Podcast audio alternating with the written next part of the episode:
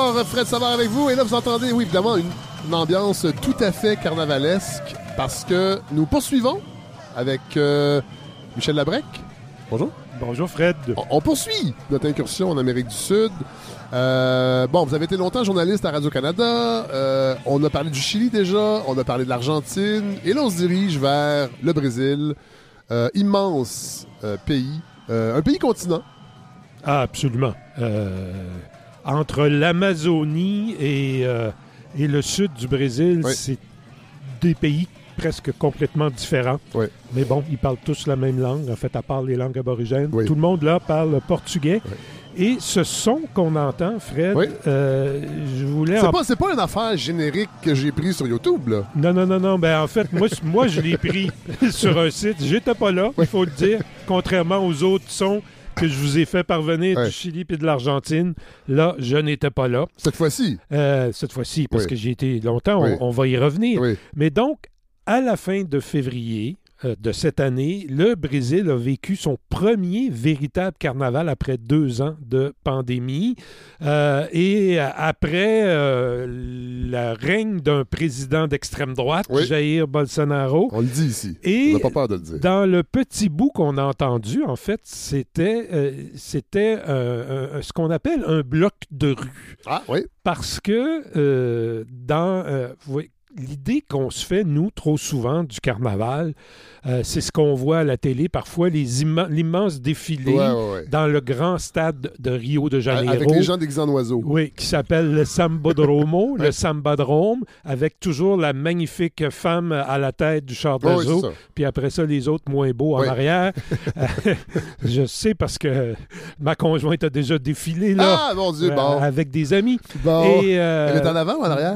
elle était en arrière, mais elle était belle. mais euh, non, c'est parce que voilà. Oui. Et, et donc, euh, et, et contrairement, euh, et ça, c'est- important, Oui, le, oui. le défilé du carnaval de Rio, mais il faut savoir que parallèlement à ça, dans chaque ville. Dans chaque quartier, il y a ce qu'on appelle des blocos de rua, des blocs de rue, si on veut. Et ce qu'on entendait, c'était un extrait de ça dans un quartier de Rio de Janeiro qui s'appelle Santa Teresa. Euh, et ce qu'on entendait, c'était euh, que la politique se mêlait euh, à la fête. Ouais. Parce que bon, il y a, il y a ces tambours, tout ça, ces sons. Mais en même temps, ces gens-là chantaient la chanson thème du président de retour au pouvoir Ouais. depuis janvier, Lula da Silva. Et ça, c'est très intéressant parce que ces manifestations du carnaval euh, se, se marient souvent à la politique. Et euh, c'est une vraie fête populaire où tout le monde se mélange, les gens sont en congé pendant près d'une semaine. Et cette année, euh, Fred, les gens avaient bien besoin de cette fête, un peu comme la victoire de l'Argentine à la Coupe du Monde, qui a fait pleurer bien Oui. des Brésiliens, soit dit en passant, parce que J'imagine. ils n'étaient pas contents de perdre. Mais euh, comme il y a eu beaucoup de, de problèmes au Brésil récemment, euh, les gens en ont profité pour fêter, même si ça a été un peu assombri, Ouais. parce que dans la région de São Paulo, il y a eu des glissements de terrain. Ouais. Pauvre Brésil, il arrive toujours des trucs plates, euh, Mais qui font en sorte que, euh, voilà, il y a eu une quarantaine de morts et tout ça dans, au moment du carnaval. Mais c'était très important. Toi, tu as bien connu le Brésil. Tu as vécu?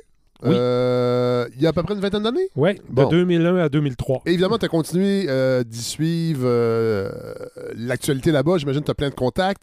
Euh, bon, au niveau, des, niveau politique, ça a brassé dans les derniers mois. Euh, mais comment tu décrirais ton expérience brésilienne? Ouais. Ben là, je vais peut-être faire un énoncer un cliché, si tu veux, mais c'est un pays où, en quelques secondes, on peut passer du paradis à l'enfer. Alors, le Brésil aussi, Fred, c'est un pays où on vous dit que quand vous voyez un policier, ce serait mieux de s'éloigner, pas de se rapprocher. Ouais. Parce que les policiers, souvent, tirent un peu au hasard justement s'il y a des, des- des délinquants, des gangsters, et, et si toi, tu es dans la trajectoire, ben, hmm, Ouais. c'est compliqué. Les policiers sont extrêmement corrompus, il faut le dire. Mais en même temps, il y a cette douceur de vivre, euh, siroter un alcool local comme la caipirinha avec des amis sur les terrasses, manger des bolinhos di bacania, les beignets de morue, tout Ça, le on, peut monde faire ça à percer. on peut faire ça à percer. Oui, euh, oui, Michel. oui, oui, c'est sûr. Et on peut jogger le matin au bord de la mer. Tu sais, la plage dans certaines villes, c'est pas seulement un lieu de, de loisirs, Ouais. c'est un lieu de rencontre Ah ouais, hein? professionnelle. Ouais. Parce que pourquoi, pourquoi faire une ré- réunion Dans de, un bureau de conseil d'administration si on peut le faire au bord, dans un bureau climatisé, si on peut le faire sur la plage? Tout à fait. Alors, donc, moi, j'ai vécu deux ans, presque deux ans à Rio de Janeiro, dans le quartier aisé d'Ipanema, mais juste à côté, il y a une de ces fameuses favelas, en fait, qu'on appelle. Enfin, on, on compare ça à des bidonvilles, mais c'est souvent un peu mieux que des bidonvilles Ouais. quand même, parce que ce sont des structures. C'est quand même, il y a une organisation là-dedans. Ouais. Ça commence peut-être par un bidonville, mais après ça, les gens construisent en dur, puis ça devient des maisons, puis ils ajoutent un deuxième étage. Mais c'est pas des gens riches, évidemment. Et, et ces inégalités, je dirais, vous assaillent constamment. Il y a des gens qui vivent très bien avec ça. C'était pas mon cas. Et Ah ouais, après hein? presque deux ans, j'étais assez content de rentrer dans un pays moins inégalitaire Ah ouais, ouais. comme le mien, même s'il est de plus en plus inégalitaire, et ça arrive aussi des coups de poignard, Oui. euh, on en a vu récemment. Euh, J'avais des amis qui habitaient une jolie maison dans un quartier très sympa qui s'appelle Santa Teresa, mais qui est entouré de, de ces favelas. Euh, tant et si bien qu'ils connaissaient le son de tous les différents Ah ouais, hein? pistolets ou fusils mitrailleurs. Ça, c'est un Uzi, ça, Ouais. parce qu'ils en entendaient presque tous les soirs, même si eux étaient à l'abri, ils ne Ouais. risquaient pas de, de recevoir une balle. Et, euh, et mon travail, finalement, euh, m'a donné la chance aussi de parcourir une bonne partie du pays, l'Amazonie, à l'état de Rio Grande do Sul, qui est à la frontière de l'Argentine et de l'Uruguay, Euh, le Nord-Est, qui est un pays, de- euh, un secteur clairement plus défavorisé, mais heureusement, curieusement, beaucoup moins violent que Rio ou la grande métropole économique São Paulo. Alors, le Brésil, c'est un pays très métissé aussi, Fred, avec Ouais. une importante communauté noire qui de plus en plus d'ailleurs s'appelle afro-brésilien, comme on dit afro-américain euh, euh, aux États-Unis. Et hélas, un pays quand même plutôt raciste, moins profondément que les États-Unis, mais quand même, on se rend compte que les Noirs sont très minoritaires en politique et dans l'économie. Et il y a eu au Brésil aussi, comme aux États-Unis, de l'esclavage Ouais. pendant Ouais. de nombreuses années. Euh, le Brésil, pour toi, c'est pas un pays pauvre. faut quand même le rappeler. C'est un pays riche avec beaucoup de pauvreté. Puis ça ressemble un peu à ce que tu, le discours que tu tenais pour l'Argentine aussi. Oui, tout à fait. Je Ouais. pense que c'est un discours qui tient pour toute l'Amérique Ouais, du voilà. Sud, Ouais. en fait, euh, mais à, à des degrés différents. Euh, beaucoup de gens le disent parce qu'au Brésil, il y a 215 millions d'habitants. Euh, ça pourrait devenir facilement un, un- un pays comparable aux États-Unis, je Oui, pense, s'il oui, était bien fait. géré, Oui. si les inégalités étaient réduites, si on arrivait... C'est ce qu'on pensait qu'elle allait arriver dans les- Oui. à la fin des années 40 et au début des années 60. Ah oui, le pays du futur, on pourrait revenir, c'est- le Brésil. Alors, vous voyez, sur ces 215-20 millions, il y en a à peu près 70 qui font partie de la classe moyenne ou aisée. Donc, c'est l'équivalent de la France. Donc, c'est- énorme quand Oui, même, ben cette oui. classe moyenne, même si elle est minoritaire. Et ce matin, parce qu'on enregistre ceci le 8 mars, Oui. j'ai jeté un coup d'œil aux manchettes des, des- des- des grands quotidiens, euh, euh, surtout de São Paulo, de Rio de Janeiro. Et euh, c'est très similaire à ici, c'est le 8 mars, donc il y a des tas d'articles sur euh, les inégalités hommes et femmes, euh, sur... euh, alors évidemment, il y a aussi des, des particularités sur les femmes qui habitent dans la rue, Ben, il y en a ici aussi, mais encore là, dans une moindre mesure. Mais c'est- c'est- on a l'impression, quand on lit les journaux, quand on les maga- grands magazines, on regarde des publicités, on se dit, mon Dieu, c'est un pays de classe moyenne, le Brésil. Mais cette classe moyenne-là, elle est, euh, elle est, elle est, elle est pas euh, majoritaire, même si c'est beaucoup de monde. Et surtout euh, dans les grandes villes, hein, la Ouais. métropole São Paulo, Rio de Janeiro, les villes du sud comme Porto Alegre, Curitiba. Par contre, dans le nord, cette classe moyenne, elle est beaucoup moins nombreuse, elle est plus dispersée. Et aussi, le Brésil, une ferait d'une vraie économie. Ouais. On fabrique des avions aussi, Embraer qui concurrence vrai, ben. Bombardier, Ben oui, ben oui. euh, des voitures, une agriculture très développée, de plus en plus biologique, une industrie pétrolière qui appartient à l'État. Bon, une société qui s'appelle Petrobras, qui a été très, très, très accusée de corruption dans les dernières années. Euh, une énergie largement hydroélectrique aussi, Ah oui. comme au Québec. Ça, moi, je ne savais pas avant d'arriver. Ouais, c'est vrai Et, ça. euh, oui, oui. Puis euh, le, On premier, pense pas ça. Hein? le premier hiver, où je suis, enfin pas le premier hiver, je suis arrivé en janvier, Ouais. c'était l'été là-bas. Oui, c'est ça. Et il y avait un problème de déficit des barrages, Ah oui. alors il fallait couper l'air climatisé. Le choc était rude en arrivant en plein été. Alors, 70 millions de classe moyenne ou aisée. Par contre, 33 millions de Brésiliens qui souffrent de malnutrition, un système d'éducation publique très mal en point, des écarts de revenus indécents, comme Ouais. m'a dit un ami qui vit à Brasilia, des inégalités pornographiques. Ah ouais, ah ouais. Oui. Euh, Ils sont très vulgaires, donc. Oh, oui. Et euh, vois-tu, pour être sûr que je disais pas trop de bêtises Oui. après euh, y être parti depuis 20 ans, j'ai longuement parlé avec trois Brésiliens la semaine dernière. Alors, André Leclerc à Brasilia. André est un Québécois originaire de Saint-Jean-Port-Joli qui vit au Brésil depuis de très, très Ah ouais. nombreuses années. Il est devenu complètement brésilien, en fait. Euh, Nathalie à Rio de Janeiro, Marcio à São Paulo, euh, André Leclerc est directeur du département de philosophie à l'Université fédérale de Brasilia.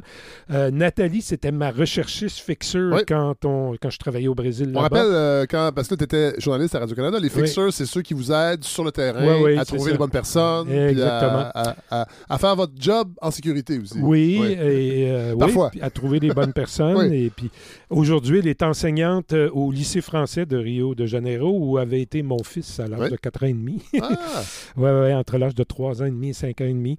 Euh, et euh, le troisième, Marcio, euh, travaille dans le secteur privé pour une entreprise de santé. Donc, des gens des gens quand même qui... font partie des 70 Oui, millions, voilà, on ça. va se le dire. c'est ça, oui, oui. Mais en même temps, des points de vue différents. Ouais. Quelqu'un dans le secteur privé, quelqu'un ouais. dans le milieu universitaire. Brasilia, São Paulo, c'est des réalités très différentes.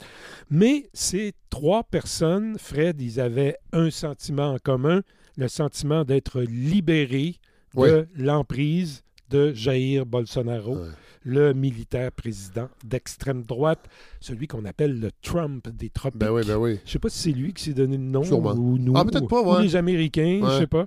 Euh, par contre, même si le 8 janvier dernier, tu te rappelles, tous ces gens-là ont été hyper inquiétés par le saccage des Ben oui. édifices politiques de, de Brasilia. Quelle date? Euh, le 8 janvier. Ah, deux jours après le 6 ouais, janvier? mais deux jours et deux ans Oui, mais quand après, même. après le 6 janvier. Oui, quand même. Oui, oui, oui. La symbolique non, est là. La symbolique est là. Et tu sais, à Brasilia, euh, Brasilia, c'est une ville un peu artificielle Oui, hein, qui a oui, été oui. créée au début des années Un 60. trip d'architecte. Un trip d'architecte, euh, Nirmayer, euh, grand, grand, ouais. grand, grand, grand architecte. Puis il a créé la place des trois pouvoirs. Ah, ouais. C'est ça, il y a, a l'édifice du Congrès, il y a le palais présidentiel, il y a l'édifice de la Cour suprême, un peu comme aux États-Unis, d'ailleurs, Ouais, c'est très semblable. Ouais. Alors, ce sont ces édifices-là qui ont été saccagés. On pourra y revenir. Mais la démocratie a tenu le coup, en tout cas cette fois-ci, et Lula da Silva, donc revenu au pouvoir par une courte marge, a rapidement pris le contrôle euh, et a essayé de fédérer les, les politiciens de toute tendance. Et d'après beaucoup d'analystes et de gens à qui j'ai parlé, ben, cette tentative pitoyable de coup d'État divisé ouais. a, a en fait renforcé Ah ouais. la victoire de Lula et a affaibli la force de l'extrême droite. Bon, là, on l'a dit tantôt, tu es arrivé au Brésil en 2001, fin 2001. Au moment où Lula euh, entamait sa quatrième tentative de devenir président du Brésil, moi, je m'en rappelle, j'étais dans les apartistes et il y avait quelque chose de vraiment attirant et euh, on avait l'impression que la gauche reprenait un peu euh, ses lettres de noblesse et reprenait le pouvoir dans des régions où on n'y aurait pas pensé. On pourrait peut-être refaire justement ce fil de, de l'histoire-là parce que ça va nous aider à comprendre euh, son retour aussi. Oui, oui, ce qui vient d'arriver, en fait. Pour moi, ça boucle la boucle, en fait. Ben, on ne sait jamais après ce qui va arriver. Ouais, non, c'est ça. Ouais, On, ça. va- on pourra faire un autre balado dans une couple d'années, puis on aura peut-être une toute autre histoire. Mais voilà. Alors, Luis Ignacio Lula da Silva, euh, il est né dans une partie très pauvre du nord-est brésilien, ce qu'on appelle le nord-est, avec mon petit accent un peu cheap de Rio de Janeiro. Euh, il est très vite euh, déménagé dans l'État de São Paulo, le plus riche du pays, hein, parce qu'il y a São Paulo, la métropole économique, puis il y a l'État derrière. Bon, c'est ce qui est le plus proche du monde développé au OK. Brésil, on va Ouais, se le dire. ouais. Euh, donc, il a travaillé comme ouvrier, il est devenu un, un chef syndical important. Il a surtout contribué à la fondation d'un parti qui s'appelle le Parti des travailleurs Ouais. au début des années 80. Donc, parti résolument de gauche. Oui, tout à fait. Et oui, très même. Et euh, il faut dire, hein, à ce moment, le Brésil termine péniblement une dictature Oui. militaire qui dure depuis 20 ans. Euh, une dictature moins sanglante que la chilienne dont on a Oui, déjà parlé, vrai, c'est vrai. et, et encore moins sanglante que l'Argentine, qui est la pire de toutes. Ouais. Euh, mais quand même une dictature que Jair Bolsonaro, justement, dira 40 ans plus tard être en grande admiration. Ouais, mais ça, c'est toujours le même pattern. Hein? Euh, on essaie de réhabiliter ces figures-là quand on est à- très à droite. Oui, voilà. Ouais. Et à l'époque, encore une fois, moi je trouve que c'est très important de se le rappeler, une dictature encouragée par les États-Unis Ouais, à oui. l'époque, ce qui peut nous aider aujourd'hui à comprendre la méfiance de nombreux Brésiliens face aux États-Unis, encore aujourd'hui, par exemple, même face à la question de la guerre Russie-Ukraine. Ouais, ouais. Euh, Ah ouais, hein? Si les États-Unis sont derrière ça, il y a peut-être quelque chose suspect. de louche. Ah ouais, ouais. Alors, toujours est-il. on quand- rappelle que c'est un contexte aussi de guerre froide, là, Oui, oui, à cette absolument. époque-là. Oui, c'est sûr que tout ce qui était communiste euh, Oui. était fortement découragé Oui, voilà. par, par les États-Unis. Voilà. Et il faut dire aussi que la politique américaine s'est un peu transformée. Oui, oui, oui, oui. Un peu. Toujours est-il qu'en 2002, Lula da Silva a, a modéré son discours parce qu'à l'époque, le Parti des travailleurs n'était pas si loin que ça d'un parti communiste. Ouais. Et son parti est davantage social-démocrate, euh, ce qui augmente ses chances. Euh, et là, il faut comprendre, je ne sais pas si tu te rappelles, que c'était un peu comme si Louis Laberge, Oui, ben l'ancien président de la FTQ au Québec, euh, s'apprêtait à devenir premier ministre du Canada. Ah ouais, ok, ouais. Pas. Louis, Laberge, pour les plus jeunes, euh, était euh, un- une figure importante du syndicalisme avec Michel Chartrand, Absolument. était dans le Front commun, je pense, qui Oui, était emprisonné fait, en emprisonné 72. en bon. 72. Fait qu'imaginez... Mais c'était celui du groupe qui était peut-être le plus authentiquement ouvrier. Ah oui. et qui, Oui. rou- qui roulait ses airs. Ouais, ouais, ouais, euh, bonjour, je ne veux pas faire une trop grande mais Non, non. Louis Laberge, je suis très honoré de vous retrouver, mes amis. Et l'accent de Lula, Lula roule pas ses airs, mais pour un- l'équivalent portugais-brésilien, ça ressemblait un peu à ça. Et à l'époque, beaucoup de, de Brésiliens aisés décriaient son accent, Ah ouais. son manque d'éducation. Pour eux, c'est une absurdité de, que ce type devienne président d'un pays à l'époque de 185 millions d'habitants. Euh, on peut peut-être écouter d'ailleurs un Oui. discours de Lula, celui-là récent, quand Oui. il a repris le pouvoir en 2023. Minha gratidão a vocês que enfrentaram a violência política quando uma minoria violenta e antidemocrática tentava censurar nossas cores e se apropriar do verde amarelo que pertence a todo o povo brasileiro. Vou governar para todos e todas, olhando para o nosso luminoso futuro em comum e não pelo retrovisor de um passado de divisão e intolerância. As-tu compris, Fred? Euh, Je vais non. gouverner pour tout le monde, Oui. pas seulement pour les gens qui À la ont- fin, j'ai compris qu'il y avait pas, il y avait pas, je il y aura plus de division. Là. Ouais, ouais, c'est ça. Je vais regarder vers l'avenir, pas dans le rétroviseur du passé. Et avant ça, il disait Je veux remercier le peuple brésilien Ouais. d'être passé par-dessus la violence, l'intolérance politique. Il n'a jamais nommé Bolsonaro, mais on comprenait que, Ouais, ouais, ouais, que ça parlait de lui. Bon, là, Lula euh, était bien plus éduqué et rusé que ses détracteurs voulaient bien l'admettre.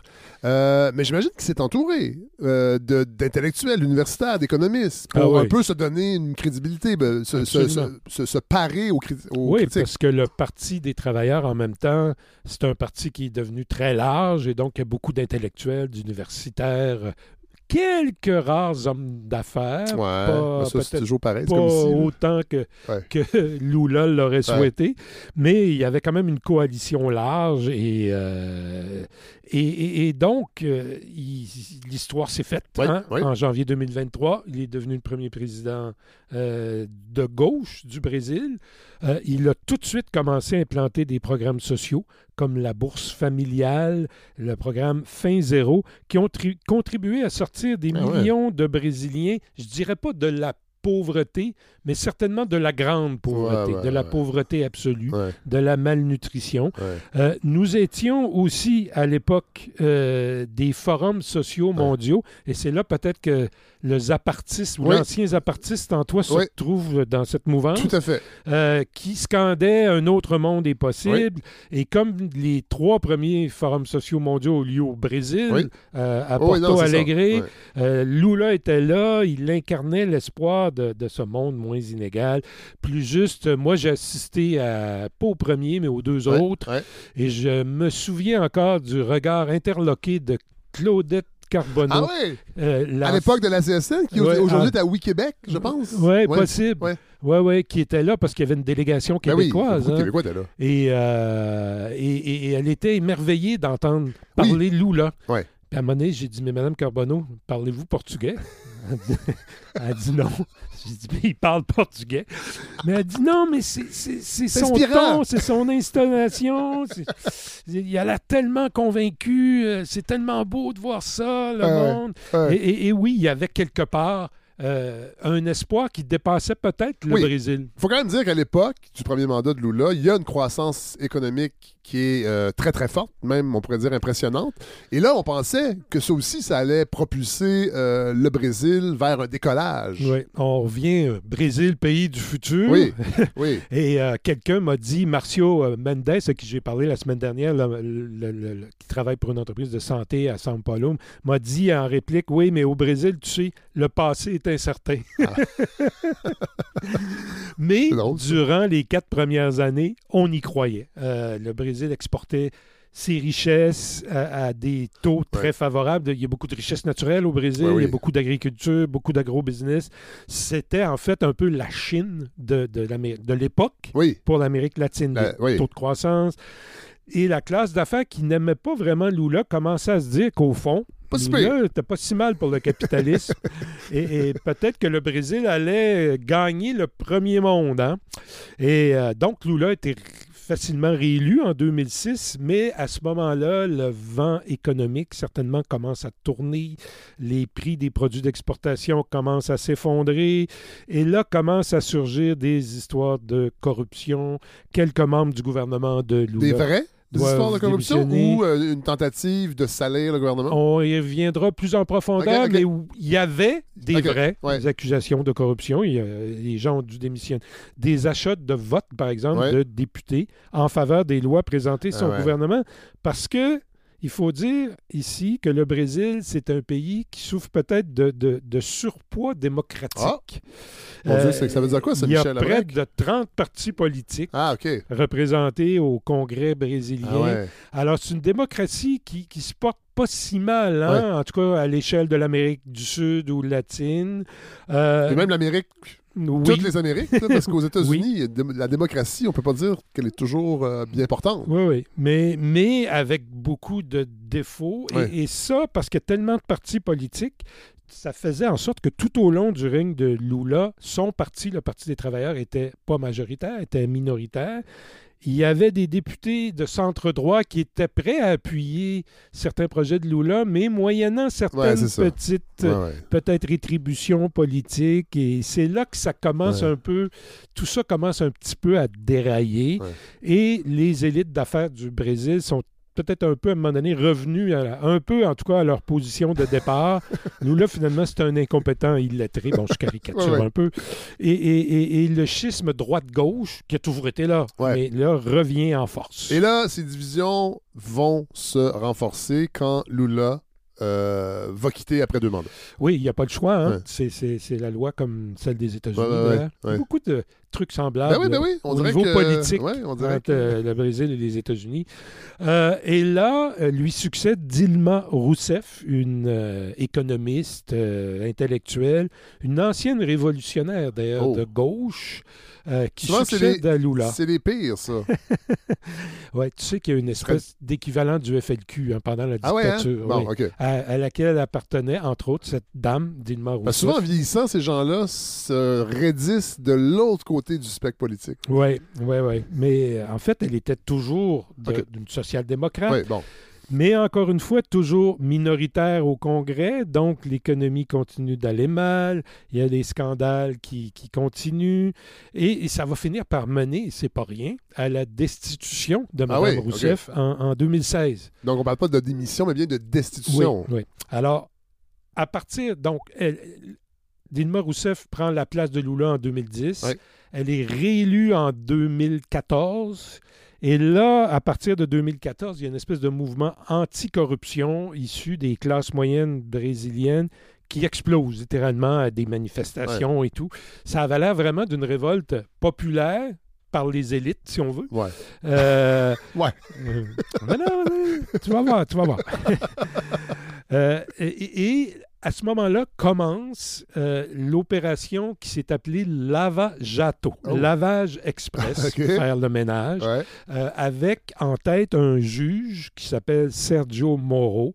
Euh, et là, on découvre que la corruption est présente dans tous les partis politiques, dans la grande société pétrolière Ah d'État ouais. Petrobras, dans une partie de la classe d'affaires, mais c'est le Parti des travailleurs et la gauche en général qui, qui va être ciblé plus que les autres parce qu'en en fait, elle dirige le Brésil Ah ouais, c'est ça. depuis 15 ans. Oui, en C'est même temps, peut-être un peu normal. Ça fait un coupable utile aussi pour les élites économiques qui sont pas très, très à gauche. Oui, Ouais. parce qu'en tout cas, aussi, la majorité des médias hein, au Brésil, Ah les oui. grands médias, appartiennent à des familles plutôt de droite et Comme vont s'engager à, à discréditer la gauche brésilienne, bien qu'il faut faire des petites parenthèses, il y a quand même d'excellents journalistes qui Oui. travaillent pour ces médias-là. Il ne faut pas euh, fustiger toute la classe journalistique Non, non, non. euh, brésilienne, mais n'empêche qu'au niveau éditorial, tout ça, euh, cette presse-là n'a pas aidé. Et, et c'est un peu le moment de la revanche pour une partie de la classe économique brésilienne. Euh, remarquez, il y a aussi des, des politiciens de droite, des gens d'affaires qui ont été emprisonnés dans ce lavage à taux, mais ultimement, les accusations finissent par atteindre Lula Ouais. de Silva lui-même, qui finira par être emprisonné. Ouais. Par la suite, mais un peu trop tard, Fred, on, on finira par comprendre, grâce à certains journalistes d'enquête, incidemment, que cette opération lavage à taux anticorruption Du juge Moreau? Hmm, n'était pas neutre politiquement. Tiens, tiens. Parce que le juge Moreau aurait aussi passé un accord secret avec des politiciens de droite pour emprisonner Lula da Silva en échange de l'obtention du ministère de la Justice. Ah ouais. Et en fait, il fallait tout faire pour empêcher Lula de se présenter à l'élection de 2018 parce que Lula, selon les sondages, ouais. à cette époque-là, battait la droite. Alors, Lava Jato Ouais. est devenu Lava Sujo. En portugais, ouais? Sujo, ça veut dire sale. Ah! Ouais. Et là, c'est là que euh, Bolsonaro va faire son apparition. Oui, en fait, il sort de l'ombre parce qu'il est déjà actif. hein. C'est un politicien euh, qui siège déjà au. Congrès depuis plusieurs années. Alors, ancien militaire, hein, très important. Oui. Admirateur, on l'a dit au Ouais. début de la junte des années euh, 60-70. Un simple député, donc un peu marginal à la Chambre des représentants du Brésil. Euh, le voici promulgué candidat présidentiel qu'au départ, très peu de gens Ouais. prennent au sérieux. Faire attention, hein? Mais Ces candidats-là qu'on prend pas au sérieux, là, Ouais, parce ben. que c'est c'est- la même chose avec Trump. Exactement. Ça rappelle. Et c'est la même chose avec parallèles. Duhem ici. Je sais pas si Duhem va un jour diriger le Québec, mais ils sont dans l'arène. Il faut, faut- il, faut, il faut en tenir compte. Il faut pas les ridiculiser. En tout cas, il est en baisse dans les sondages, lui, Oui, oui, d'après les dernières données Oui. que j'ai vues. Mais voilà, euh, le Brésil étant le Brésil, Fred, tout peut arriver. Et donc, en plus, il y a quelqu'un qui tente d'assassiner Jair Bolsonaro, Ah ouais? ce qui lui donne une espèce d'aura Ah, ouais, de survivant. Et là, il se Est-ce que ça, c'est fondé ou c'est une mise en scène? Je pense que c'est fondé OK, bon, ce c'est un réel attentat. Je pense pas qu'on se fait blesser euh, presque à Non, non, mais je sais mort pas, je sais pas les... Non, non. Et, et là, tout à coup, il se présente comme le candidat de l'ordre Ah contre oui. la délinquance. Et et il faut dire qu'au Brésil, là, la violence, elle est omniprésente. Ouais. C'est encore ma parabole du, du- du paradis à l'enfer en ouais. cinq secondes. Ouais. Euh, c'est réellement, il y a beaucoup de gens qui vivent quand même avec une certaine peur de sortir dans les rues, Ouais. euh, etc., etc. Surtout qu'on ne peut pas tellement se fier à la police. Euh, il est aussi, M. Bolsonaro, appuyé par les églises évangéliques qui sont en croissance au Brésil. Ça lui donne une base assez solide. Et il surfe sur l'impopularité de tous les politiciens, particulièrement de la gauche. Euh, et comme Lula est en prison, euh, et grâce au juge Moreau, qui deviendra par la suite ministre de la Justice de Jair Sous- Bolsonaro. Ah ouais, ouais, tiens, tiens. Ouais, euh, C'est bien il, est parvenu à faire élu, mais il faut noter que trois ans plus tard, euh, le juge Moreau est devenu un des critiques les plus acerbes Ah de? Bolsonaro, Bon. comme si finalement euh, il avait été trompé, Bolsonaro, Ouais. ou il, lui s'est trompé Ouais, sur Bolsonaro, ouais. ou lui, euh, Dieu, lui ne pensait qu'à lui-même, c'est un peut-être. téléroman. c'est. La, la politique brésilienne, Ouais. En plus, c'est une étonnant. télénovela. c'est étonnant parce que pendant les élections, tous les Brésiliens regardent la télé parce que parce que il y a, il y a du temps de télé prévu pour tous les partis Ouais, ouais, politiques. Il m'est arrivé un truc à l'élection de 2002, je te raconte ça, Ah, oui. c'est pas prévu. Euh, les- le grand euh, prêcheur euh, noir américain. Euh, Jackson, Oui. Jesse Jackson, Jesse Jackson, oui. débarque au Brésil par- parce qu'il était curieux pour, euh, entre autres, euh, donner son appui à la gouverneure du Parti des travailleurs noirs Oui, oui. dans l'État de Rio de Janeiro à l'époque, qui n'a pas été gouverneur très longtemps. Sûrement baptiste évangélique, lui aussi. Oui, probablement. Et, et là, je l'interview au coin d'une rue. J'avais Ah, appris ouais. qu'il était là. Puis là, on commence à parler. Puis là, il dit Ouais, il dit au moins ici, la politique brésilienne, elle est beaucoup plus authentique que la politique Ah ouais, américaine. ah ouais. Parce que c'est pas juste basé sur la TV. là, j'ai regardé, j'ai dit Monsieur Jackson, vous avez tout faux. C'est drôle, ça. Oh yeah, you really think? Parce que euh, c'est- tout passait par la télé. Ouais, ouais, ouais, La campagne brésilienne se fait très, À la très largement à la télé. Bon, Bon. fin de la parenthèse. Oui, donc Bolsonaro euh, est finalement élu. Oui, avec 55% des voix en, euh, en octobre 2018. Et ça va être quatre ans d'un mandat, on peut le dire, là, catastrophique. Ben, en tout cas, évidemment, vous allez trouver des gens qui vont Oui. l'appuyer. D'ailleurs, il y ont été beaucoup à voter pour lui Oui, euh, quand même. euh, à la dernière élection, en octobre dernier. Mais euh, au départ, beaucoup de gens étaient soulagés, hein, le départ de la gauche, corrompu, et croyaient qu'une fois au pouvoir, ben, il modérerait son discours. Encore là, un parallèle avec Donald Trump. Ben, avec euh, toutes les démocraties, on pense toujours ça, qu'arriver Ouais. au pouvoir, ils vont se, ils vont se calmer. Et ben, c'était le cas de Ronald Reagan. Oui. C'est l'exception, Oui, peut-être. oui. Bon, après, Non, mais- il a causé beaucoup de dommages. Oui, oui. Mais, mais euh, voilà. Et, et- et- et là arrive la crise de la COVID, euh, que ce monsieur n'est absolument pas prêt à gérer. Non. Et en plus, il ne croit pas au vaccin. Ouais, c'est ça. Dans un pays, parce qu'au Brésil, on peut trouver bien des défauts, mais les campagnes de vaccination au Brésil, en général, Ça contre les bien. maladies, sont ultra Ouais. performantes. C'est un des, un des pays, euh, bon, ce qu'on peut dire du tiers-monde, en tout cas émergent, Ouais, euh, où, où c'est le mieux euh, géré. Ouais. Et là, ça a été hyper mal géré.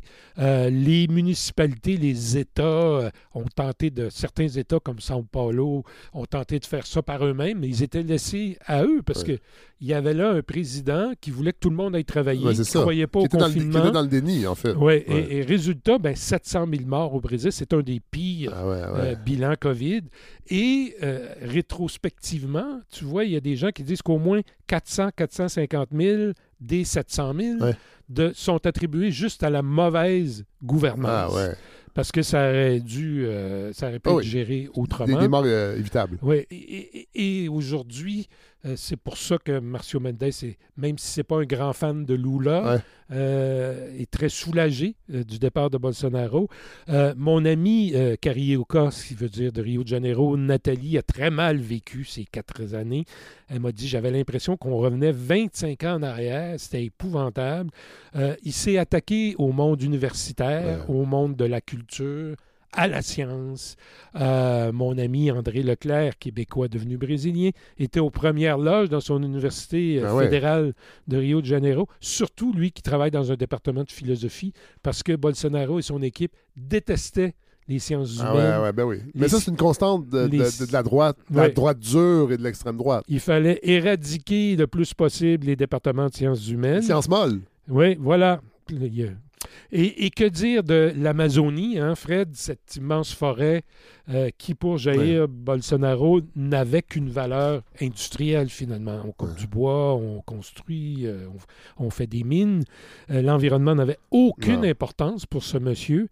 Et les dégâts, ben, on verra. Là, en ce Oui, moment, oui. Lula et beaucoup de gens essaient, de, de- de- essaient de réhabiliter les programmes environnementaux Ouais, en Amazonie.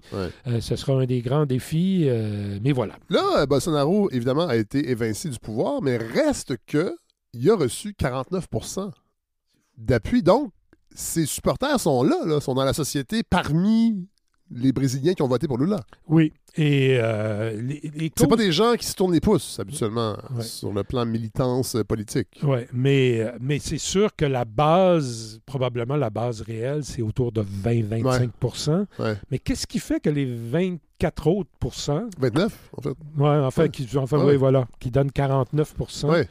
Euh, là, il y a toutes sortes d'hypothèses. hein. Euh, évidemment, le Brésil est un pays où le, le niveau d'éducation est, est pas très élevé, en tout cas surtout au niveau public. Ouais, ouais, ouais. Parce qu'évidemment, des grandes universités, il y a des grandes universités qui ne sont pas privées. Les grandes meilleures universités sont publiques. Mais au niveau euh, primaire, secondaire, les meilleures écoles sont privées.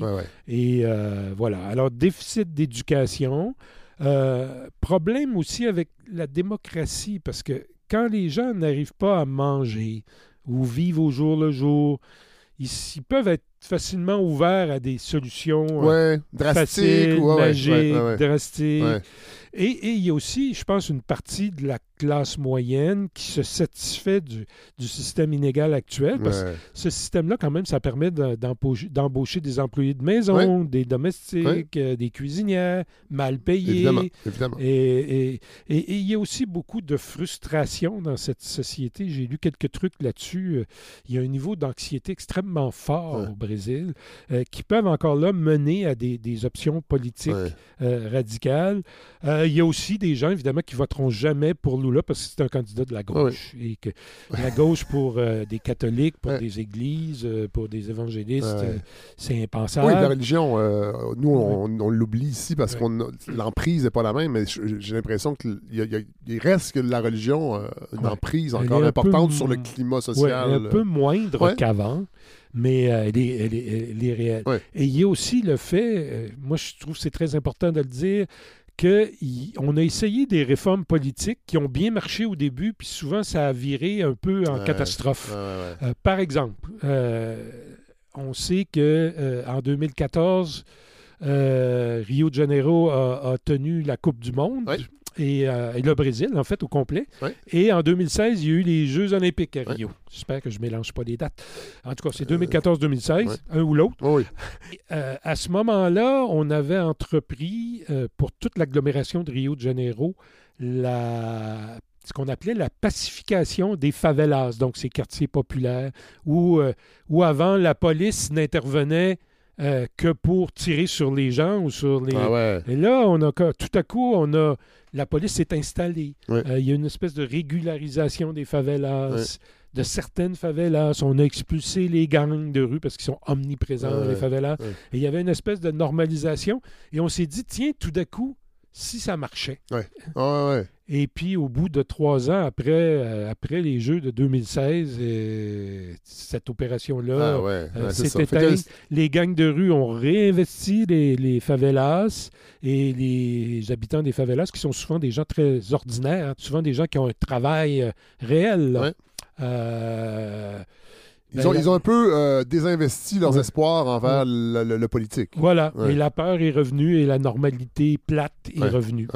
Euh, bon, et là, Lula est au pouvoir depuis le 1er janvier. Quel bilan on peut tracer jusqu'à présent? En même temps, avant d'arriver là, si tu me permets, euh, pourquoi Lula? Parce que je vous ai dit tout à l'heure que Lula est emprisonné. Pourquoi Lula est- a été sorti de prison? Ben, parce qu'en 2021, il y a un juge de la Cour suprême du Brésil qui a statué que les accusations contre Lula euh, ne tenaient plus. Oh. Euh, bon, C'est un peu n'importe quoi. oui, et donc il a retrouvé la liberté Ouais. et ses droits politiques. Euh, bon, il a gagné de façon plus serrée que prévu. Euh, en fait, beaucoup de Brésiliens à qui j'ai parlé au cours des derniers mois parce que quand j'étais au Chili et en Argentine, figure-toi, il y avait beaucoup de Brésiliens en vacances. Ah ouais, ouais, là-bas. ouais, ouais. Alors, euh, c'était une belle occasion de, de parler des élections là-bas, oui, ben de oui. ce qui se passait.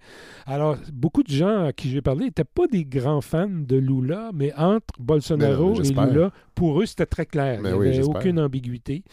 Et beaucoup de gens, encore aujourd'hui, aimeraient voir surgir, en fait, un autre candidat. euh, présidentiel, crédible, peut-être plus au centre que Lula, Ouais. pas trop à droite, mais il n'y en a pas ou pas encore. Certains évoquent une femme qui ministre pour Lula, qui s'appelle Simone Tebet, Ouais. mais euh, c'est encore un peu préliminaire. Ouais. Euh, et voilà, donc Lula, euh, donc Lula retrouve ses droits politiques, fait campagne, est élu. De façon 2021, ça, oui. beaucoup plus serré que prévu. Et euh, le parti de Jair Bolsonaro est encore omniprésent Ouais, dans les ça. deux chambres du Congrès. Par contre, ce qui s'est passé à Brasilia le 8 janvier, donc ce saccage ahurissant par des partisans de Bolsonaro avec certains policiers et militaires qui les photographiaient au lieu de Comme, les comme au. Capitole. Oui, oui. Euh, qui ont saccagé des œuvres d'art euh, dans les édifices politiques euh, à Brasilia. Euh, ça a permis à Lula da Silva de fédérer tout ce qui était démocratique, Ouais, ouais, ouais, ouais. y compris certains du parti de Bolsonaro, Ouais, ouais. mais qui euh, ils sont pas tous nécessairement fascistes. Non, non. Bien qu'il y en a un, euh, j'ai lu ça ce matin, qui s'est affiché avec un livre d'Hitler Ah euh, ouais, il n'y a ah, pas longtemps. Un, un des bons, un des bons livres, clair. Hein? oui, c'est ça. Mais, mais, mais voilà, euh, Ah, ouais. c'est comme Shit. ça a été, ça a créé un sursaut Ouais, démocratique, je dirais. Et là, Lula a eu l'habilité de, de parler à tous les gouverneurs, qu'ils soient de gauche ou de droite, de- des, des différents États du Brésil, des- aux gens des différents partis du Congrès, de dire il faut arrêter ça tout de suite. Ouais. Euh, et, et- et donc, euh, c'est peut-être, ça affaiblit en quelque sorte euh, Jair Bolsonaro, euh, qui, il faut dire, est en ce moment exilé en quelque sorte. En fait, il s'est exilé lui-même. Ouais, c'est ça. D'ailleurs, les Brésiliens voudraient, le gouvernement de Lula voudrait bien qu'il revienne Ben pour ben faire face Il est où, à, là? à certains- Il est à Orlando, en Ah, Floride, ouais! pas trop loin de Mar-a-Lago. euh, Là, c'est pas un réfugié politique Non, non, non, pas du officiel. tout, de... pas du tout. Ah, mais en même temps, c'est quoi? C'est DeSantis qui est en Floride? Oui, oui, oui. Ça pourrait. Pourrait ben, devenir un martyr euh, d'extrême droite.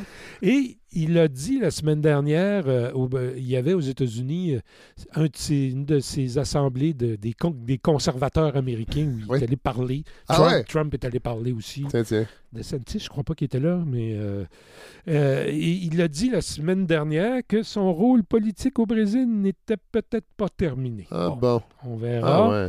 Euh, mais en fait, euh, beaucoup de gens à qui j'ai parlé, j'ai lu beaucoup là-dessus récemment, Ouais. sont un peu convaincus que son chien est mort, si, si vous me passez l'expression, Ouais. que la démocratie, en tout cas pour le moment, l'a très clairement emporté. Ouais. Euh, mais il y a des séquelles. Hein? Euh, mon amie Nathalie euh, de Rio de Janeiro me racontait que euh, ils avaient des amis de droite Ouais. qui ils parlaient régulièrement, mais depuis, depuis euh, les dernières années, c'est beaucoup plus difficile d'établir des contacts parce que là, Les gens sont radicalisés. Ouais, dans leur polarisation, encore une fois. Euh, peut-être euh, ses amis devenus plus à droite, peut-être Nathalie devenue un petit peu plus à gauche. Enfin, je voudrais pas trop euh, Non, lui non. faire dire ce qu'elle m'a pas dit. Mais euh, alors voilà, il y a clairement une droite fasciste euh, au Brésil, c'est clair. Il y a aussi une gauche communiste, euh, pas très démocratique non plus, non plus, mais Donc, une gauche à la gauche de Lula. oui, Ouais. mais euh, selon euh, André Leclerc à Brasilia, euh, beaucoup plus minoritaire Ouais. que la droite. Ouais. Et euh, franchement, personne ne pense en ce moment que cette gauche-là, surtout avec Lula au pouvoir, a le goût de, de parler contre la Ouais, démocratie. ouais, ouais. Alors, entre-temps, Lula et son gouvernement vont tenter de faire passer une réforme des impôts qui est très attendue pour mieux financer l'État et certains programmes sociaux parce que tout le long des gouvernements qui ont succédé les deux premiers mandats de Lula, même avec Mme Rousseff Euh, avant sa destitution, il y a eu beaucoup de coupures parce que aussi l'économie a ralenti, parce que l'État a moins d'argent, parce que moins d'impôts. Alors, mais voilà. Alors, il faut suffisamment de votes pour que ça passe. Qu'est-ce qui arrivera? Ça va être le premier défi, euh, je vous dirais, de, de Lula. Et là, j'imagine quand même qu'il y a, y y y de l'optimisme. Ben, en tout cas, les gens qui j'ai parlé, donc mes trois, mes trois interlocuteurs privilégiés brésiliens, Oui. euh, sont avant tout soulagés du départ de Bolsonaro. Euh, Marcio Mendes, lui, voit une fenêtre d'opportunité du haut de, de- de son poste d'observation dans une grande compagnie euh, dans le domaine de la santé. Il pense, par exemple, son entreprise fait des efforts aussi pour euh, financer des ONG, pour Oui. faciliter l'accès à la santé, parce que l'accès à la santé au Brésil, il y a un système de santé Oui, publique, oui. mais ça, évidemment, le secteur privé fonctionne beaucoup mieux. Euh, oui, c'est du déjà vu. Ah oui. Mais euh, voilà, mais il y a certaines entreprises privées qui auraient envie aussi d'investir dans le social. Euh, lui souhaite que Lula fasse, comme dans son premier mandat, une approche vraiment d'ouverture sur toutes les Tendance, communautés, toutes les tendances brésiliennes, peut-être moins populiste que dans son Oui, parce second que- mandat. Rappelons que le populisme, c'est pas un euh, monopole de la droite. Absolument, absolument. Et l'économie brésilienne, comme je disais au début, a quand même des forces. Et si elle était bien canalisée, bien gérée, euh, Marcio me parlait aussi beaucoup de, de, de cette idée d'une Amazonie plus verte Oui. où l'économie durable, on Oui. pourrait faire des, des grandes choses en fait en Amazonie qui seraient bonnes pour l'économie et pour l'environnement. Euh, L'autre chose qui plaît beaucoup à, à M. Mendes, c'est que le Brésil est de retour sur la scène. Internationale. Euh, même, on entend très peu parler ici, mais le Brésil a fait une proposition de modération dans le contexte Ah de la guerre Russie-Ukraine. Ouais. Fait qu'ils Euh, jouent un rôle. oui, Ils veulent euh, jouer un rôle sur la scène internationale. Oui. Euh, par ailleurs, Nathalie me dit que par rapport à il y a 20 ans, beaucoup de choses sont pires. Parce que je lui ai demandé, j'ai dit, oh, on, était, on travaillait ensemble tous les jours il y a 20 ans. Qu'est-ce qui a changé en mieux? Qu'est-ce qui a changé en pire? Ben, elle m'a dit, en fait, dans son quartier, il y a plus d'itinérance, de pauvreté. Euh, les écarts de, la- de richesse continuent de la révolter, même ouais. si elle, elle est dans la classe, on va dire, moyenne. Ouais. Euh, elle m'a dit, c'est incroyable que nous, on ait droit à la 5G et que euh, beaucoup de Brésiliens aient du mal à remplir leur assiette le soir. Par contre, elle m'a dit un truc intéressant, la conscience environnementale dans la vie quotidienne est beaucoup plus forte, beaucoup Ah ouais. plus euh, euh, imprégnée. Euh, par exemple, c'était pas rare avant de... les grandes plages, par exemple, à Rio de Janeiro, Ouais. euh, euh, à la fin de la journée, tout était sale, il y avait des déchets partout. Ouais. Il semble que c'est beaucoup moins le cas. Les gens ont adopté euh, des pratiques de recyclage. Pour mon ami André à Brasilia, ben, malgré ses limites, le système d'éducation au Brésil devrait s'améliorer et risque de s'améliorer après le- avec le départ de, de Bolsonaro euh, à l'université autant qu'à l'école primaire. Ah ouais. À noter quand même que la plupart des enfants de ces gens que Ouais, j'ai interviewés de tes contacts? euh, sont tous en Europe Ah! ou envisagent d'étudier à l'étranger. Ah ouais. Ben oui, parce que voilà. Ouais. Mais après, il y en a aussi qui reviennent. Ouais. Euh, Mais euh, voilà, c'est- pas facile, euh, surtout quand on a la capacité d'aller Oui, vivre à l'étranger. Oui, à un moment donné, oui, je comprends qu'on peut avoir certains principes de vouloir, entre guillemets, encourager un système euh, scolaire public. Mais euh, après ça, on veut aussi que nos enfants aient les meilleures opportunités. C'est des choix gordiens, comme on dit. Oui. Euh, faut parler de culture, évidemment, parce qu'on termine souvent tes interventions, Michel, par, euh, par la culture, parce que euh, au-delà de tout ce qu'on vient de discuter, euh, il y a quelque chose qui demeure, que ce soit des gouvernements de gauche ou de droite, c'est la culture. Oui, c'est très fort au Brésil. Euh, bon, pensons euh, littérature, par exemple. Jorge Amado, un grand, grand, grand écrivain qui, à partir des- du milieu du 20e siècle, a fait des romans très impressionnistes euh, qui, qui parlent beaucoup aussi de, de ces inégalités, de la misère au Brésil, mais pas d'une façon euh, ni condescendante, ni méprisante, ni misérabiliste. En fait, il y a vraiment la résilience. En fait. Milton Atum aussi, euh, un- quelqu'un qui parle très bien français d'ailleurs, Ah oui. qui vient de l'Amazonie, euh, de Manaus. Euh, qui a écrit plein de romans fascinants qui se passent pour la plupart Ah, ouais. en Amazonie. Je pense entre autres à un qui s'appelle Deux frères, traduit en français. Euh, il a écrit aussi des essais euh, plus politiques, Ouais. Milton Ah, ouais. Quelqu'un de très intéressant à suivre. Évidemment, beaucoup de gens connaissent Paolo. Coelho, bon, qui, à mon avis, n'est pas un grand écrivain. mais en même temps, oui, il est brésilien. Ouais. Euh, il a eu du succès, et, pourquoi pas. Euh, Paolo Linz, ça c'est quelqu'un qui a fait sa marque en écrivant un, un- un- un- un roman presque sous forme d'essai qui s'appelait La cité, La cité de Dieu, Ah oui. Cidade de Deus, Oui, qui a aussi donné lieu à un film. oui, ben oui, grand succès, Euh, ça. fantastique film d'ailleurs, oui, euh, que moi j'ai eu le plaisir de voir là-bas à l'époque quand c'est sorti. Ah. Et euh, c'était fou parce que les gens, on voyait que les gens de la classe moyenne, finalement, même si les favelas c'est à côté de chez eux, Ils ne connaissaient pas. ils vont jamais là. Mais non, Donc, évidemment. ils, Ah, ben, ils y vont, mais dans ouais. certaines. Ouais, ouais. Parce qu'il y a aussi, il y a aussi pour la jeunesse, ils appellent ça des bailey funk, des, des, des balles de musique funk. Ah ouais? Ça se passe toujours dans les favelas. Ah ouais, ouais. Puis là, les jeunes y vont, puis Ouais. les- leurs parents sont très inquiets. Il se passe pas grand-chose dans les jamais. grands quartiers bourgeois. hein. Ça, c'est ça, c'est pas juste au Brésil, c'est partout. Hum, Quand même, il se passe des affaires. Mais voilà, aussi, euh, bon, euh, Vinicius de Moraes, qui est, qui est d'abord un, un- un chanteur, un interprète, grand interprète, de grand compositeur de bossa nova, mais qui a écrit des romans. Ouais. Même chose pour Chico Buarque. Ben oui. Mais aussi des femmes, parce que souvent, les femmes passent au, Oui. en deuxième lieu. Mais il y a beaucoup de femmes littéraires intéressantes au Brésil. Clarice Lispector, Conceição Evaristo, une afro-brésilienne. Euh, Ligdia Fagundes souvent des romans sociaux rudes, mais aussi une, une empreinte poétique sensuelle, finalement, comme le Brésil Ouais. l'est. hein. Le Brésil, c'est le pays de ce qu'on appelle la saudade. Oui. Euh, saudade, c'est une espèce de sentiment étrange, quelque part entre la tristesse, la méditation, Ah ouais. le moment présent. euh, c'est vraiment euh, très, très, très Ouais. brésilien. Alors, évidemment, le cinéma, bon, on a parlé de la Cité de Dieu, mais il y en a beaucoup d'autres euh, sur lesquels on ne s'étendra pas Ouais, trop parce ouais. qu'à un moment donné, il faut passer Oui. à autre musique. chose. Et la musique, c'est le C'est forte. ça qu'on aime. C'est le forte du. Brésil parce que, bon, il y a tout. hein. Évidemment, la samba, bossa nova, MPB, musique populaire brésilienne. Mais il y a aussi du classique, Ouais. hein, Villa Lobos, euh, du foro. Ça, c'est plus une musique euh, folklorique du Nord-Est. Ah. Il y a aussi de la musique country, mais vraiment presque à l'identique. Ah ouais, américaine, ouais, ouais. Oui, oui, mais avec des paroles en portugais. Ouais, ouais, et- et- et- qui dé- décrit ré- les réalités Ah ouais. brésiliennes. Puis voilà, c'est un- encore une fois un grand pays, euh, continent, donc la musique d'un pays continent, du rock, du jazz, de la, muri- de la musique expérimentale.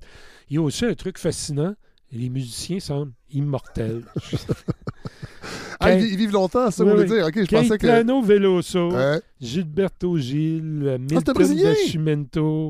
Tous Gilberto Gil, c'est un Brésilien. Ah oui, je mon pensais que c'était un Argentin. l'ancien ministre de la Culture Ah oui, c'est Oui, vrai. sous le Ah premier oui, oui, mandat de- Lula. Ben. Un, un- un type formidable, Ben ben d'ailleurs. Euh, euh, plus de 80 ans, les femmes Maria Bethania, 77 ans, euh, Rita Lee, la grande rockeuse brésilienne que personne ne connaît ici, Non. 75 ans, mais malheureusement atteinte d'un cancer, d'après ce que j'ai lu récemment. Ah. Euh, évidemment, il y a des jeunes et moins jeunes, parce que les vieux sont tellement vieux que même les moins jeunes, les, Oui, oui, les 50. Les, les cinquantenaires, C'est c'est la relève. Ah mon Dieu, il faut aller au Brésil. moi. Euh, les jeunes qui poussent derrière les vieux. Et là, je vous donne quelques noms. Euh, Oui. Tim Bernardes, vraiment, vraiment très, très bon. Euh, Lucas Santana, euh, qui vient de faire paraître un album très, très, très conscience environnementale euh, qui s'appelle Au Paraiso, le paradis. Marissa Monchi, une femme euh, formidable. Tribalistas, c'est un groupe dont elle fait partie. Euh, avec deux autres musiciens euh, formidables qui ont des carrières solo, Carlinhos Brown, euh, mais voilà, un groupe phare du Brésil. On pourrait faire Ben oui, il y en a, c'est sûr. 4 heures là-dessus, Oui. tu comprends? Mais non, mais je veux entendre des affaires, là. Oui, oui, OK. Juste avant qu'on écoute, Oui. peut-être pour la sortie, euh, à, à suivre au Brésil, Oui. je te dirais, euh, Lula, euh, sur le plan intérieur, je parlais de la réforme des impôts. Oui. Aurait-il la capacité de faire passer quelques réformes à l'intérieur, mais beaucoup, beaucoup à l'international? Parce qu'il vient de rencontrer Joe Biden. Alors, il y a des accords sur beaucoup de choses, Oui. euh, notamment justement l'aspect changement, lutte au changement Oui. climatique. Ben oui. Euh, oui, parce que l'Amazonie, c'est- central là, oui. dans la lutte au changement Oui, climatique Joe, mondial. Joe Biden, d'ailleurs, avec d'autres pays, euh, contribuent et veulent euh, augmenter un fonds d'aide aux pays qui bordent la- qui, dans lequel est située l'Amazonie. Oui, oui. C'est majoritairement le Brésil, mais c'est aussi d'autres pays à côté. Oui, oui. Euh, il va bientôt rencontrer le président chinois. Alors, euh, voilà. La alors- Chine, la Chine qui doit être très, très présente en Amérique du Sud, évidemment. Oui, oui, À à, à- niveaux, à hein. différents niveaux. Ouais. Et, et c'est ça, Lula, pour le moment, essaie de se poser en, en intermédiaire Ouais, quelque ouais, part dans la crise euh, Russie. euh, Ouais. Il a condamné, hein, il faut dire Ouais. très clairement, l'invasion de la Russie par Ouais. l'Ukraine, mais pas question d'aide, euh, par exemple, d'approvisionner l'Ukraine ou quoi que ce soit. Et on verra, euh, sa proposition, euh, elle n'est pas encore très claire parce qu'elle est un peu confidentielle. Mais voilà, on verra quel rôle il pourra jouer. Peut-être qu'il pourra nous étonner. Par contre, les prévisions économiques pour le moment, et on sait que l'économie, c'est le nerf de la guerre, Ben oui. ne semblent pas très, très encourageantes euh, pour le Brésil. Donc, euh, en fait, il faudra beaucoup d'imagination, Pour manœuvrer. de créativité à ce gouvernement-là, parce que c'est pas long en ce moment avant que la cote, euh, la cote euh, de popularité d'un président tombe Non. rapidement Surtout un président si euh, plus à gauche. ne s'améliore pas. Ouais, voilà. Alors, pour revenir à la musique. Oui, on va, on va finir avec ça. Je vais entendre la musique. Ouais, ben, j'aurais pu, j'avais le choix entre 5000 tonnes Ouais. que je voulais mettre. Je vais en mettre une parce que je peux pas en mettre plus. Oui. Alors, j'ai choisi Seu Georges. Oui. Alors, Seu Georges, c'est d'abord un chanteur, mais aussi acteur. Il, Ah. il jouait justement dans le film La Cité de Ouais, Dieu. ouais. Euh, né dans un quartier très populaire, il a même été sans-abri un temps. Donc, c'est quelqu'un qui, peut-être plus que d'autres, incarne toutes Ouais. les contradictions du Brésil. Parce qu'aujourd'hui, bon, avec son succès, il, il n'est plus, il est devenu membre de la classe moyenne, mais très attaché encore à ses racines. À ses racines. Alors, il fait une musique euh, souvent populaire, ça swing, c'est entraînant, ça groove, mais qui peut parler en même temps de choses très, très graves et sérieuses. Euh, il est sorti de l'ombre grâce, je ne sais pas si tu te souviens, un film américain un peu euh, souterrain qui s'appelait The Life Aquatic, Non? où il, tu voyais toujours un noir en arrière euh, avec une guitare acoustique qui chantait des chansons de David Ah Bowie ouais, non, ça me dit rien. en portugais. Ah. Ça, ça l'a sorti de l'ombre. Euh, mais en fait, son, son œuvre est, est assez distincte de ce Ah disque-là ah qui l'a- qui l'a fait connaître, dans- surtout euh, en Occident, en fait, ça. à l'extérieur. Et donc, on va écouter une chanson qui s'appelle Minia Feia. Ah, c'est Wes Anderson?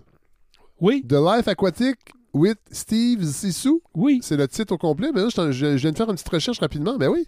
Euh, 2004. 2004. Wes voilà. Anderson. Mon Dieu, je vais aller voir ça. Ouais, Moi qui beaucoup euh, Wes. Ben oui, c'est intriguant. Puis la bande sonore, euh, c'est Ben, très chouette, les chansons de ben, j'imagine. Georges. Ben oui. Très fidèle à David Bowie, Ouais. mais en portugais Ah avec ouais. la guitare acoustique Wow. uniquement. Wow. Ouais, donc euh, anti-David Bowie oui. en même temps.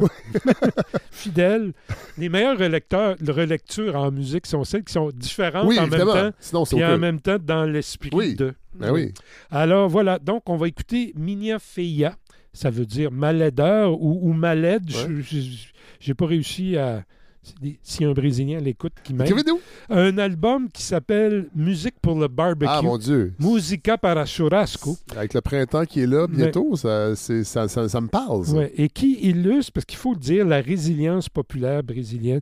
Malgré tous ces problèmes, Ouais, il y a quand même souvent une espèce de joie de vivre, même dans les quartiers les pires. ouais. Euh, voilà, et pour moi, Céo Georges incarne très bien ça. Ben, Michel Labrec, merci. C'était passionnant, encore une fois. Euh, on n'a pas fixé de prochain rendez-vous, mais il va en avoir un. Euh, puis on a tous euh, déjà hâte et on va aller écouter Sao Georgie. Céo Georges. Céo Et une Georges. fois de plus, juste avant de finir, j'espère que j'ai pas dit trop de conneries. Jamais. Ami, ami brésilien. Jamais. Écrivez-nous.